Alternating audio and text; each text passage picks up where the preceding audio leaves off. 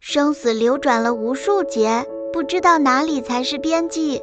为了救一个众生，都要多劫的行菩萨道，何况每一劫中都能救度解脱无量的众生。所以修行菩提道，又怎能生起疲惫厌烦之心呢？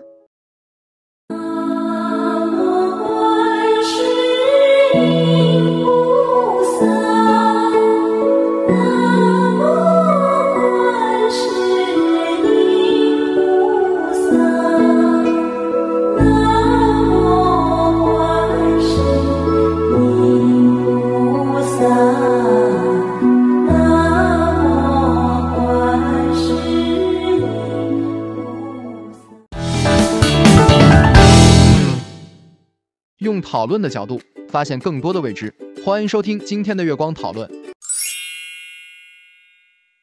今天我们带来了两段话题，现在由我为大家讲述。生活是一本教科书的话题。首先，生活在世间的人都叫众生，是众生就会迷，因为迷不觉，所以才叫众生。觉就叫圣贤，觉叫佛。那么迷的时候，每个人都会随着自己的感觉而去探索，包括我们能够生存到现在，是不是凭那些感觉？我觉得。我应该，这些都是感觉里面的东西。所以有人感觉对了，就生活的很好；有些人感觉不对了，就生活的有点差。所以你凭着感觉走的时候，是会让你迷失的，会让你痛苦，是会让你堕落的地方。但是有一个善知识，他知道这个地方会让你有危险，因为你看不见，他没有办法让你看见，他只能告诉你方向感，告诉你努力去前行，他不可能拽着你走，不可能拖着你走，你要自己去完成，因为拖着你过去了。你会少了当今的经历，而这个经历是成熟这个结果最核心的部分。即使他把你带到那里，你依然还在原地，你没有经历的过程，你没有修行的这种刻苦磨砺，你到达不了成就那个地方。即使他把你带到成就那个地方，那个地方在他眼里是成就，但在你身上却变成了依然是那个的起点。所以，人还是要靠自己的能力去完成自己不足的事情。包括我是一个学习茶道的人，每天接触的就是茶这个领域。又接触了计算机这个领域，发现原来茶还可以这样制作推广，并且配上图、视频、音乐合成，并且可以发布在所有人能够看到的网络上面。因为你接受了计算机领域上的信息，你能够优化你现在的不足。其实所有的生活当中，生活本身就是一本教科书，它有这些逻辑是我们没有发现，因为这个东西需要很强大的智慧去捕捉到，并且很有条理性的分析出来，这是很难做到的。我们现在接受了佛法。当中所讲的逻辑思维的时候，它会完善你现在的不足。那么接下来的时间给到同修，为大家分享另一段话题。好的，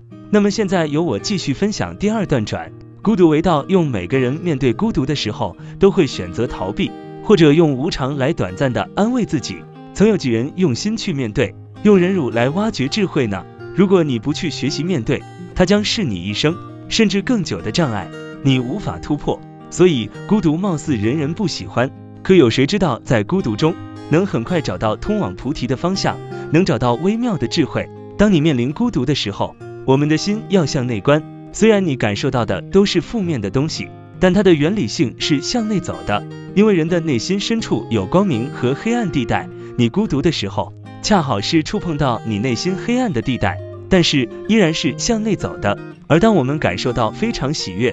忘乎所以的时候，是被所缘对境给迷住的现象，心是向外去走的。那有人问，人的内心当中具备黑暗和光明的成分，孤独是由触碰到阴暗和黑暗，那光明跟快乐有什么不一样吗？光明当中能够保持智，它属于安然境地，这叫光明。就像人们常说的处事不乱，这都是触及到光明的领域。而忘乎所以的开心快乐，是面对欲境，受它的影响，心向外走的。所以，修行人面对孤独的时候，一定要抓住它，因为它能让你见到你内心深处你最真实的自己。而面对孤独时，你真实心体又在哪里？在你内心深处，被黑暗领域给束缚住了，捆绑住了。但是心有召唤的作用，心灵感应，心有呼唤的作用，它会呼唤你的理智。它呼唤你的时候，你会往它的方向来。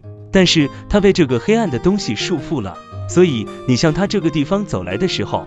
难免要经历一个黑暗地带、阴暗地带，所以你感受到了孤独，甚至越往里走的时候会发现空虚，越往里走的时候会感觉没有意义。但你要知道，这都不存在，都是假的。你在安然的状态下一直往前走的时候，你能发现你自己，而只有你能救度他。这就是我们本期所有内容。大家也可以通过微信公众号搜索“大明圣院”了解其他内容。Gagashow 搜索 Tarni，Apple 播客或小宇宙搜索荣正法师。感谢大家的收听，我们下期再见。